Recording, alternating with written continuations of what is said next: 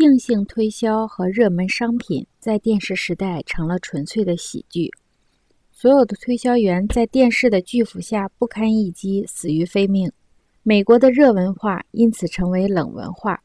这个冷文化对自己的脾气还十分陌生。事实上，美国人似乎还生活在米德所描述的逆变过程中。他在一九五四年九月四日的《时代周刊》撰文说：“社会前进不得不保持过高的速度，方能跟上机器的速率。人们对此的怨言实在太多了。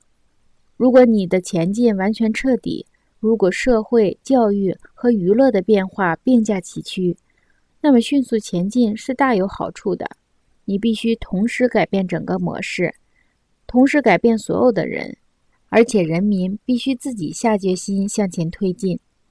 米德在此考虑的变化是落后社会里整齐划一的运动，或者叫整齐划一的升温。我们离一个自动控制的社会已经很近，近的可以想象出来，其控制程度也很高。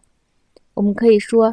下周，印度尼西亚的电台最少要播六个小时，否则人们对文化学习的兴趣就要大大下降。或者说，下周在南非安排的电视节目可以减少二十个小时，以便使上周被广播节目提高的部落温度降下来。